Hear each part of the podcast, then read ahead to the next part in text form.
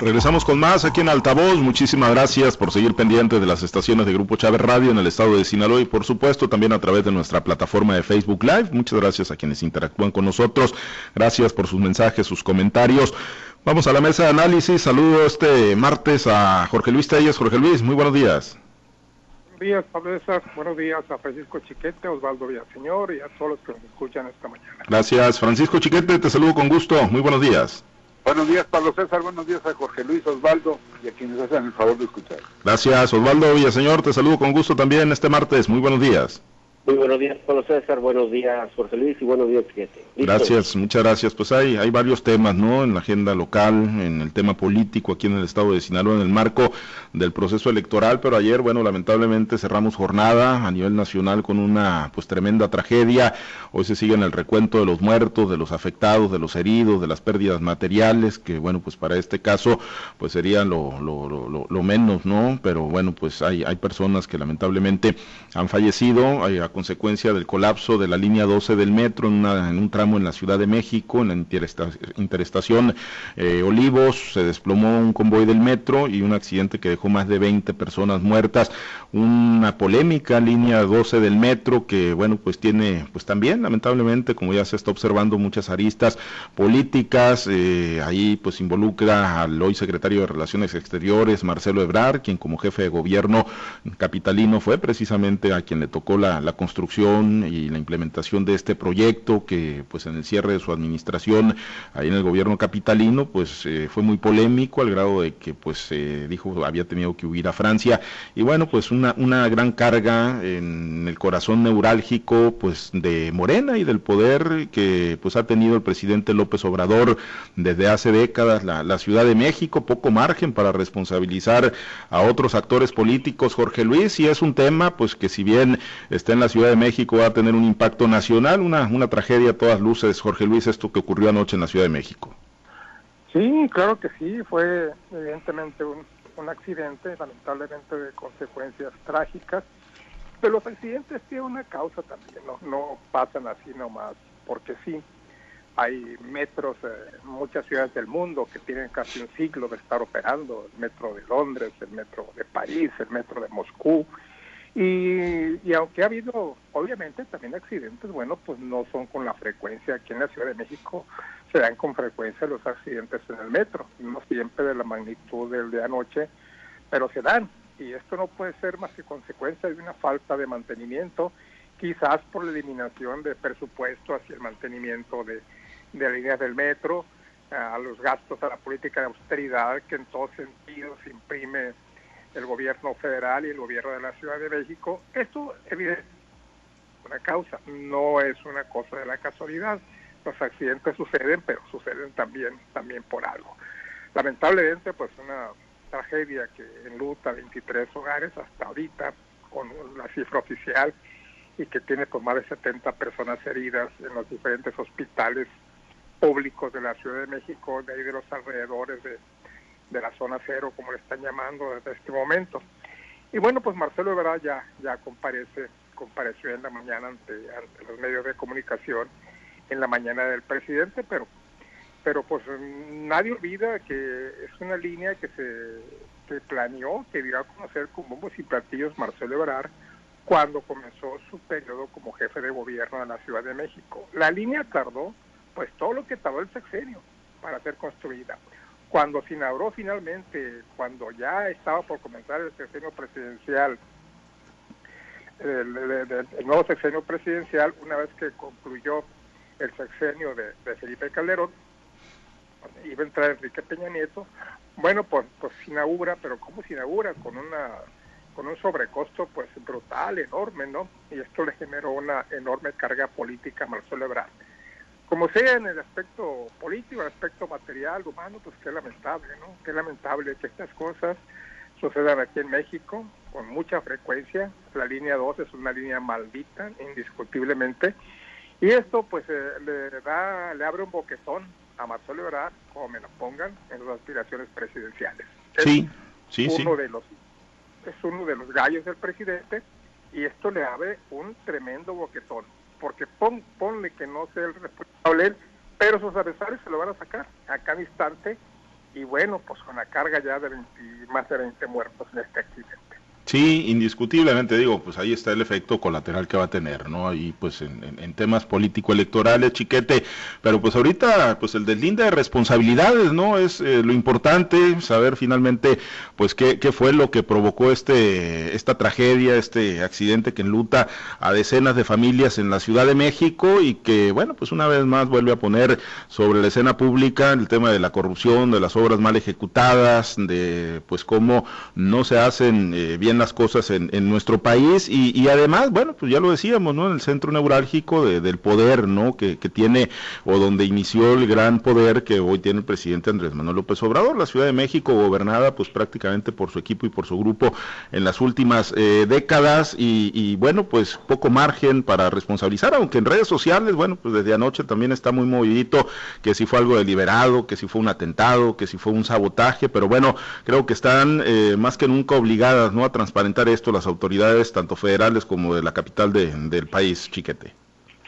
Sí, Pablo César, el problema de la corrupción, de la falta de mantenimiento, no destinar los recursos suficientes, tarde que temprano tiene sus costos. Pero en este caso, uno entiende que se hable de corrupción, de malos manejos, cuando ves que hay equipo deficiente, cuando ves que hay eh, pues elementos secundarios que terminan generando catástrofes, pero, pero son esos elementos secundarios. Pero cuando lo que falla es un puente, una trave, cuando dices, bueno, pues teniendo la preparación necesaria, ¿qué ciencia tiene vaciar una, una, una viga o un puente, un, un puntal, este, con todas las de la ley? Y uno supone que en ese tipo de cosas, en esas etapas de las construcciones, pues no le van a meter mano negra, no le van a escatimar ni el cemento, ni la varilla necesaria. Sin embargo, está ocurriendo. Es una rapiña, pero terrible. Es, evidente que, se hizo una obra que pues, no iba a aguantar el tiempo que, tienen que tener este tipo de trabajos. Y la otra es pues la orientación. Esta mañana el presidente López Obrador cerró su, su mañanera condenando no a los constructores, no a los planeadores, no a los supervisores, a los medios. Los medios están peor que nunca, dijo. Ojalá no vayan a especular, pero es muy difícil. Bueno, su, su enojo estuvo así generalizado, pero eh, tenía un destinatario, el periódico Reforma, que hace evidente en su portada, en su nota principal, que estas fallas fueron conocidas por tres jefes de gobierno y ninguno actuó. Que se cayó la, la, línea del metro con conocimiento de este riesgo por parte de las máximas autoridades. Yo les creo porque independientemente de la capacidad profesional, pues sí son, son asuntos que han sido muy discutidos. El propio Mancera este, detuvo la operación del metro porque encontró fallas muy severas, muy graves, y aprovechó para encauzar la, batalla política contra Marcelo Ebrard, que hay que recordar que anduvo yendo por Francia, por Estados Unidos. Y entonces, pues uno dice, ¿hasta dónde llegó este fenómeno que se supone que eh, está ahorita en manos de quienes lo van a combatir? Y resulta que pues son, son los mismos que originaron este caso. Claro que los demás este, políticos y los demás partidos políticos generaron esas y muchas más, pero pues entonces se pierde uno la, esperanza no solo de la de la solución del problema de la corrupción, sino de un enfoque adecuado. El presidente está más enojado con su imagen pública que con el problema de la, de la, de la, del accidente. Incluso a la hora de cerrar el tema dijo mi solidaridad con Claudia y luego ya empezó a mostrar su empatía con las personas que perdieron a un ser querido en este accidente. Lo más importante en este país es la política por encima de la vida de los ciudadanos, por encima de los riesgos que todavía deben estar por ahí latentes más adelante en otros puentes que seguramente se hicieron bajo los mismos moldes, bajo las mismas circunstancias y las mismas especificaciones. Es una de las grandes desgracias de este país. Creo que no es un problema del metro, es un problema de la forma en que se realizan las obras públicas en México. Y, y yo insisto, pues si estos son los que nos van a salvar y tienen estos antecedentes, pues el país sí se encuentra en un serio, muy serio aprieto. Sí, sí, y por ejemplo, pues no hubo un tuit, no hubo una expresión de la noche de ayer hasta el día de hoy en la mañanera, pues no, no hubo ninguna, ninguna expresión de solidaridad por parte del presidente Andrés Manuel López Obrador, no hubo ningún pronunciamiento, ningún comentario a través de, sus redes sociales, hasta, pues insisto, el día de hoy que ofreció la conferencia mañanera junto con Claudia Sheinbaum y con Marcelo Ebrard. Osvaldo, eh, pues eh, con tan poco margen de maniobra para el reparto de culpas en una tragedia eh, tan dura como esta que se está viviendo en la Ciudad de México, eh, se le irán a jugar con, con, la carta del sabotaje que ya pues la han empezado a mover fuerte ahí algunos eh, seguidores de, López Obrador, el presidente de Morena en redes sociales. Mira, buenos días nuevo. Mira, a ver, dudar que en, en, presidencia, el presidente o cuatro tiempos opten por el la ruta de desacreditar o de culpar a otros, pues la verdad de las cosas es que es prácticamente improbable no pensar en eso. tiene que pensar, porque esa es la carta de presentación y ha sido como ha actuado este gobierno. Siempre que les pasa algo, ah, de volada encuentran un culpable diferente, hacia dónde, hacia dónde eh, culpar o hacia dónde dirigir la atención de la gente. Recordemos los tres consejos cómo salvar al asesino, desacredita a quien te acusa, destruye todas las evidencias y encuentra un segundo culpable, otro culpable. Y la han estado aplicando, pero fehacientemente a lo largo de todos casi tres años que lleva ya Andrés Manuel López Obrador. El, problema aquí está eh, cómo encontrar un segundo culpable cuando los gobiernos eh, construyeron y antes precedieron incluso construir el el metro, pues todos han sido de la misma clase política de Andrés Manuel López desde que estuvieron en el PRD, que ahora se vieron a Morena, pero es la misma clase política, entonces es difícil encontrar un segundo culpable. ¿Cómo tienes que encontrar un segundo culpable? Bueno, pues hablar de sabotaje, desacreditar a quien te está acusando y bueno, pues tratar de eh, eh, destruir todas las evidencias que te Lo cierto es que hay una gran verdad. Al día de hoy, eh, quienes han pagado las consecuencias de una obra que se denunció eh, con fallas estructurales, que se denunció que hubo un sobreprecio de más de 7 mil millones de pesos, que se han estado, que ha tenido recurrentes accidentes, quienes han pagado ha sido la, la gente pobre, ha sido la gente que usa este sistema de transporte en la Ciudad de México. Pero al día de hoy no ha habido un solo político, un solo funcionario de, esa clase que viene acompañando a López Obrador desde la fundación del PRD, que haya pagado por esta obra que ha resultado una obra criminal. No son los primeros 20 muertos que originan con el desplome de ayer. Ha habido otros accidentes que también han originado y han dejado varias, varios muertos. Pero ahorita quiero tocar un asunto interesante, el cómo en este gobierno de la austeridad han dejado de invertir en lo que es el mantenimiento de las grandes obras.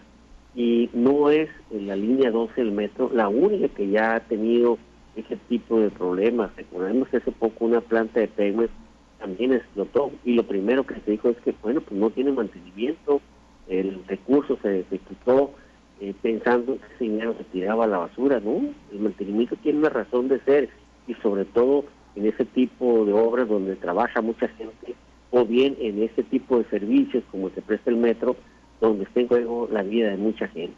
Se ha dejado de invertir en mantenimiento y bueno, pues ahí están las consecuencias con, cuando menos al día de hoy, eh, una veintena de personas más.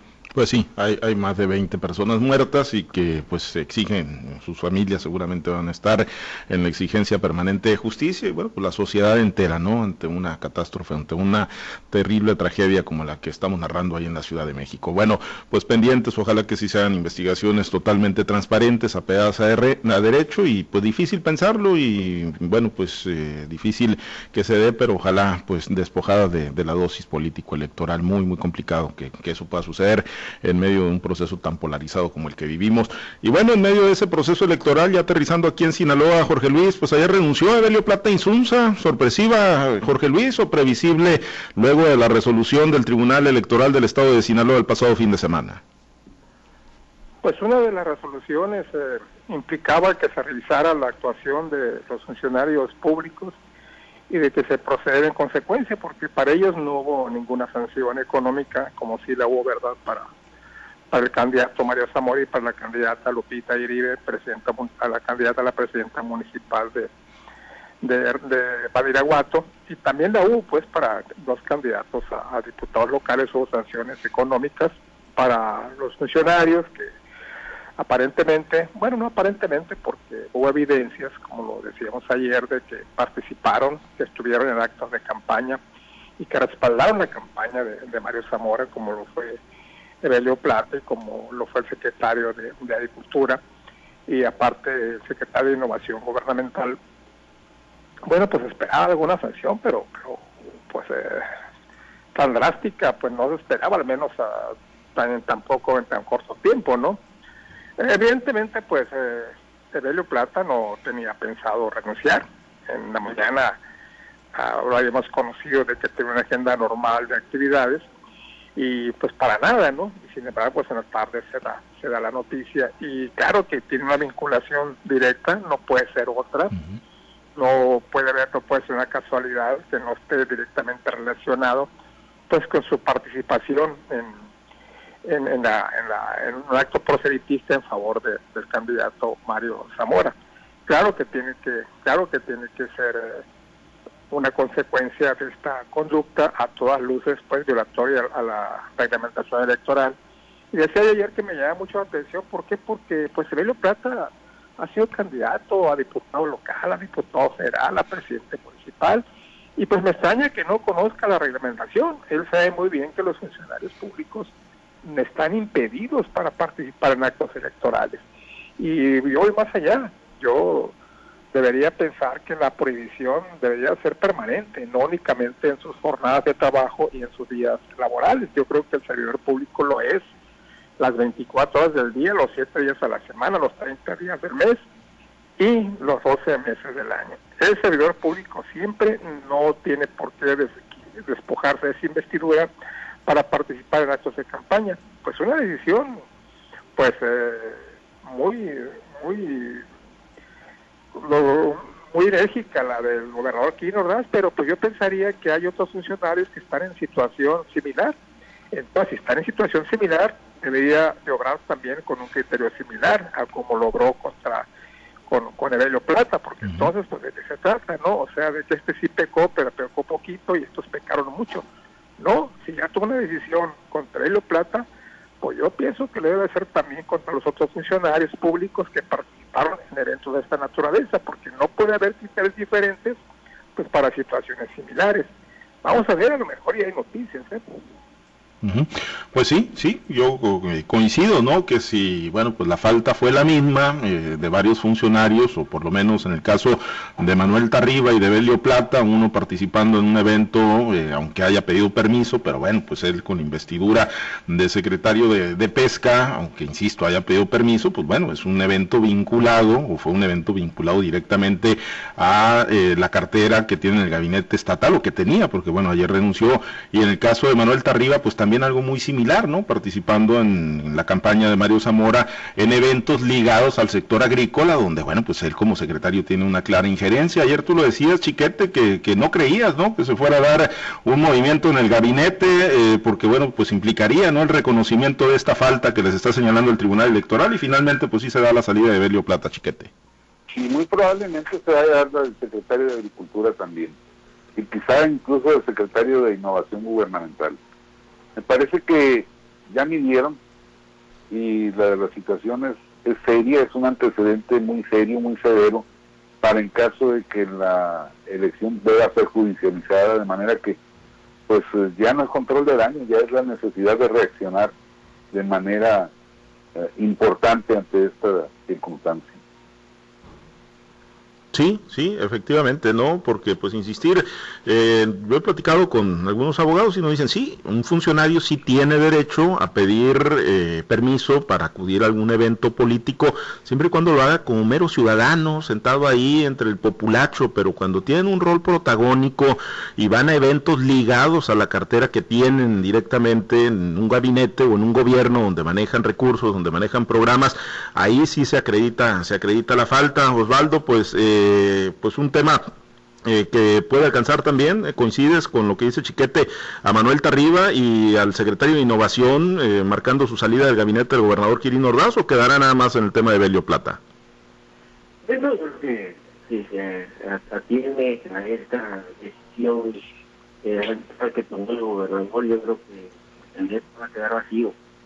No solamente, ¿por qué? Porque, bueno, no solamente los que han denunciado y que han sancionado, hay que ver todos los funcionarios que están en pleno activismo político, unos con Morena, otros con el PRI, pero muchos funcionarios están metidos hasta las manitas en el proceso electoral, que no han sido denunciados ante el TRIFE, que no han sido sancionados, esa es otra historia.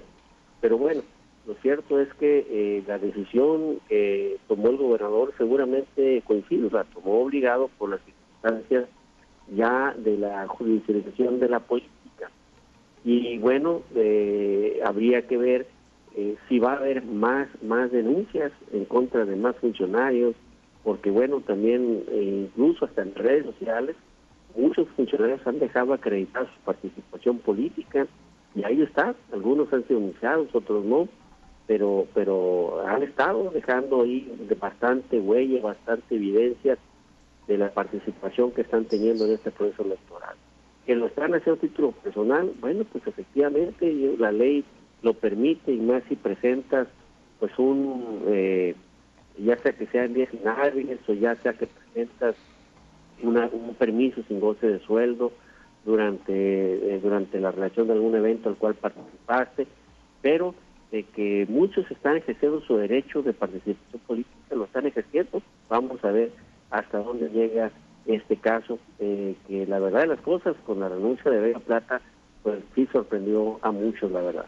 Pues sí, sí, la realidad, pues a todos, ¿no? Yo creo, eh, los que pues veíamos que, quizá pues ahí iba a quedar, pues eh, no, y, ya lo decíamos, y sí lo hemos eh, comentado con algunos especialistas en, el tema y nos dicen, sí, sí se puede, sí pueden participar, sí pueden pedir permiso sin goce de sueldo, pero con límites, o sea, de participación y dependiendo el sesgo del evento o la participación que vayan a tener. Si en el caso de Belio Plata pidió un permiso sin goce de sueldo para ir a acompañar a Mario Zamora a un evento con pescadores, de donde, bueno, al día siguiente o al lunes siguiente, Belio Plata se va a reincorporar como secretario de Pesca y va a tener todavía el manejo de los recursos, de los padrones, de los apoyos, pues sí hay una influencia, ¿no? Determinada por la autoridad electoral. Lo mismo con Manuel Tarriba, que participó en eventos de corte agrícola. Pero bueno, pues ahí estábamos a ver si también la lumbre alcanza al secretario de Innovación Gubernamental por la difusión de los comunicados de Mario Zamora en la plataforma digital del gobierno del Estado y al propio Manuel Tarriba.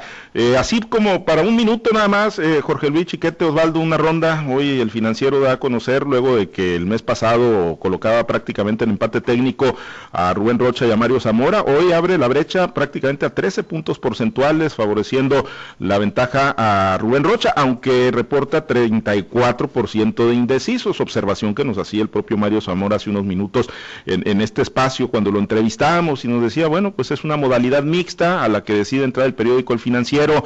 El Heraldo ayer, eh, pues una encuesta con cinco o seis puntos de ventaja, Mitowski también, y pues se sigue asumiendo en crecimiento Mario Zamora y dice, bueno, pues respeta las encuestas, pero sí, eh, pues eh, de, alguna manera sorprende, ¿no? Que el mes pasado, en abril, el Financiero, esa misma encuesta, le daba dos puntos de ventaja a Rubén Rocha y hoy le da trece, Jorge Luis. ¿Cómo la lees? Pues contribuye a sembrar la desconfianza que hay entre las encuestas, ¿no? Yo no encuentro ninguna razón para que Rubén Rocha haya crecido tantos puntos porcentuales en, en este último mes, después de que la última encuesta le da prácticamente un empate técnico entre Mario Samuel y Rubén Rocha, que ahora se despegue con tal magnitud. Si hubiera algún, algún acontecimiento por ahí que, pudiera ser tomado como, como punto medular, que digamos por esto fue el despegue de Rubén Rocha y la caída de Mario Zamora, Bueno, pues podría serlo, pero en este último mes nosotros no hemos visto, yo creo que ustedes tampoco, un evento así, un punto de quiebre que eh, impulse a Rocha hacia, hacia la estratosfera y mande a Mario Zamora al infierno, ¿no? Yo no lo, no lo he percibido, se me hace eh, descabellado que de un mes a otro se le se dé un crecimiento tan grande de, de Rubén Rocha. Muy mala noticia para el equipo de, Mario, pero pues ya, ya lo explicó en tu programa de hoy en la mañana, pues tendrán sus razones, ¿no? Lo cierto es que las encuestas siguen favoreciendo a Rocha, y todas, ¿eh? ¿eh? quizás alguna encuesta por ahí que, que alguien se sacó de, la manga que, pone a Mario Zamora arriba, pues no, no, la verdad es que todas las encuestas siguen favoreciendo a Rocha y con ese margen, ¿no? Que va de entre cuatro, los cuatro puntos hasta los 15 puntos porcentuales. Y pues bueno, te digo, una para mí, en mi opinión, pues un punto más que obre en, favor de la desconfianza que tenemos todos de las encuestas. No puede ser un crecimiento tan grande, hombre, en tan poco tiempo. Pues sí.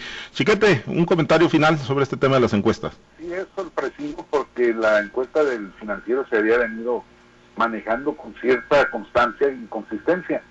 Pero como dice Telles, no ha habido un evento así impactante, ni siquiera el debate como para que el electorado haya tenido un cambio de opinión tan tan radical. Yo creo que es, parte de las, de las formas de ver. Eh, incluso Sinaloa sería el caso más raro porque pues en otros estados como Nuevo León y Campeche, Morena está cayendo de manera muy, muy importante, muy impactante. Y aquí por el contrario es una subida estratosférica. Habrá que ver qué pasa en los siguientes días. Por lo pronto, pues efectivamente las, encuestas están bajo, bajo la lupa y también los candidatos. Bien. Eh, Osvaldo, con tu comentario nos despedimos, concluimos sobre las encuestas. Bueno, habría que decir eh, y retomar una frase que muchas veces hemos pronunciado, eh, la percepción de realidad en la política. Y las encuestas, bienes o malas, hechas, la verdad es que te van sembrando una percepción y coincido en el, punto que, toca eh, Jorge Luis. A ver, durante el último mes o durante las últimas semanas, todos los acontecimientos han sido la inversa. El desprendimiento de, de personajes o de grupos ha sido en y se han venido a la coalición va, va por Sinaloa.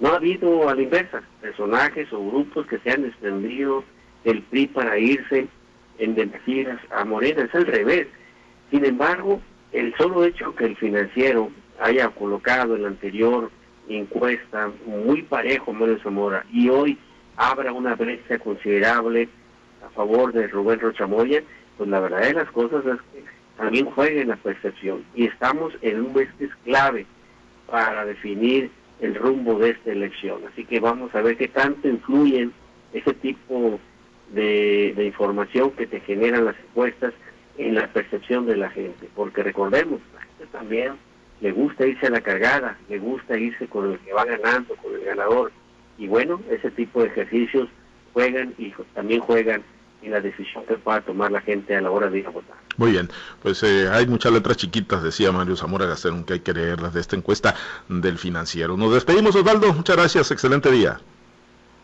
Buen día, saludos muchachos. Gracias, Jorge Luis, excelente martes. Igualmente, muchas gracias. Gracias, Chiquete. Muy buen día. Buen día, un saludo para todos. Gracias a los compañeros operadores en las diferentes plazas de Grupo Chávez Radio. Muchas gracias, Herberto Armenta, por su apoyo en la transmisión para Facebook Live. Manténgase conectado con nosotros a través de nuestro portal www.noticieroaltavoz.com y todas las alternativas digitales que tenemos para usted. Presencia en Facebook, en Twitter, en Instagram, por supuesto los podcasts en Spotify y también, pues las transmisiones permanentes a través de las estaciones de Grupo Chávez Radio en el estado de Sinaloa. Soy Pablo César Espinosa. Le deseo a usted que tenga un excelente y muy productivo día.